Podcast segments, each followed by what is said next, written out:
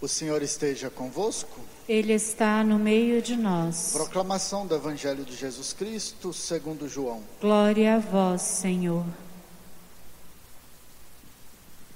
Naquele tempo, Jesus ergueu os olhos ao céu e disse: Pai, chegou a hora. Glorifica o teu filho, para que o teu filho te glorifique a ti. E, porque lhe deste poder sobre todo homem, ele dê a vida eterna a todos aqueles que lhe confiastes. Ora, a vida eterna é esta: que eles te conheçam a ti, o único Deus verdadeiro, e aquele que tu enviastes Jesus Cristo. Eu te glorifiquei na terra e levei a termo a obra que me destes para fazer. E agora, Pai, glorifica-me junto de ti, com a glória que eu tinha junto de ti, antes que o mundo existisse. Manifestei o teu nome aos homens que tu me deste do meio do mundo. Eram teus, e tu os confiastes a mim, e eles guardaram a tua palavra. Agora eles sabem que tudo quanto me deste vem de ti, pois deles as palavras que tu me destes, e eles as acolheram, e reconheceram verdadeiramente que eu saí de ti e acreditaram que tu me enviastes. Eu te rogo por eles. Não te rogo pelo mundo, mas por todos aqueles que me deste, porque são teus. Tudo o que é meu é teu, e tudo o que é teu é meu eu sou glorificado neles. Já não estou no mundo, mas eles permanecem no mundo enquanto eu vou para junto de ti. Palavra da salvação. Glória a vós, Senhor. Vocês sabem que hoje nós encontramos aqui neste Evangelho a única definição da vida eterna. Vocês sabem que nós estamos caminhando para a vida eterna. A gente luta neste mundo pela vida eterna. A gente está sendo santo para ganhar a vida eterna. Nós estamos nessa caminhada de igreja, de confissão, de comunhão, de vida santa, de oração, é para alcançarmos a vida eterna. Porque com a graça de Deus que tudo vai passar. Então estamos esperando a vida eterna. Então olha só o que é a vida eterna. Por que eu estou falando para vocês isso? Porque eu me lembro uma vez no seminário na primeira aula que nós tivemos, se eu não me engano, foi da grade de Cristologia, o padre fez a seguinte pergunta: O que é a vida eterna? E ficou né, olhando um para os outros sem saber o que falar. O que é a vida eterna? E ele falou assim para nós: Ora, a vida eterna é esta, que eles, nós, te conheçam a ti, ou seja, o Pai, o único Deus verdadeiro e aquele que tu enviaste, Jesus Cristo. Então, gente, a vida eterna consiste em conhecer o Pai e aquele que ele enviou. Porque conhecendo o Pai e conhecendo aquele que ele enviou, ou seja, o Cristo, nós temos a obrigação moral de mudarmos de vida.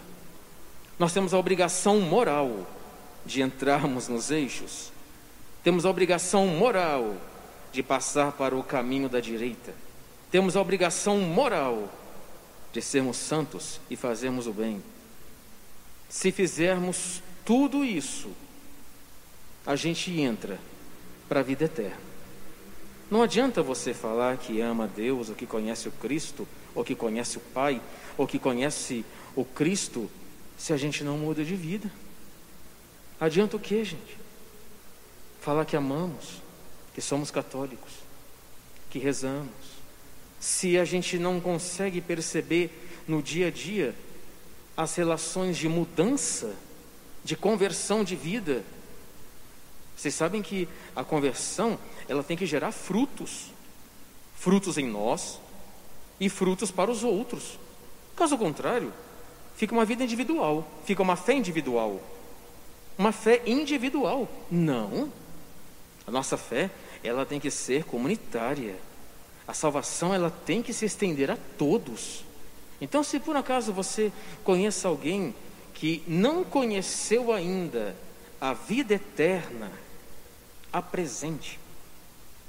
Tenha coragem de falar que a vida eterna consiste em conhecer o Pai e o Filho. Porque conhecendo o Pai e o Filho, a gente muda de vida. Para você cobrar que alguém mude de vida, você tem que mostrar a essa pessoa a meta para ele mudar de vida.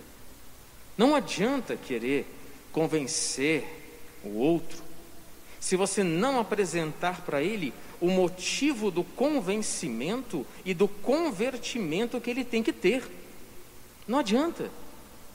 A gente, para poder cobrar a santidade de alguém, ou a mudança da vida de alguém, essa pessoa precisa ter passado por este conhecimento do que é a vida eterna. Porque senão não muda, não adianta, gente. Você vai falar, falar, falar, a pessoa vai fingir que está te ouvindo, vai fazer coisa pior depois. Então, proporciona para a pessoa um conhecimento do Pai e do Filho. Quando essa pessoa conhecer verdadeiramente quem é o único Deus vivo e verdadeiro e aquele que ele enviou, aí sim a pessoa pode mudar de vida. Porque aí ela vai confrontar a sua vida com a verdade e falar assim: opa, eu estou totalmente distante dessa verdade. Opa, eu estou totalmente no caminho inverso dessa verdade que está me apresentando.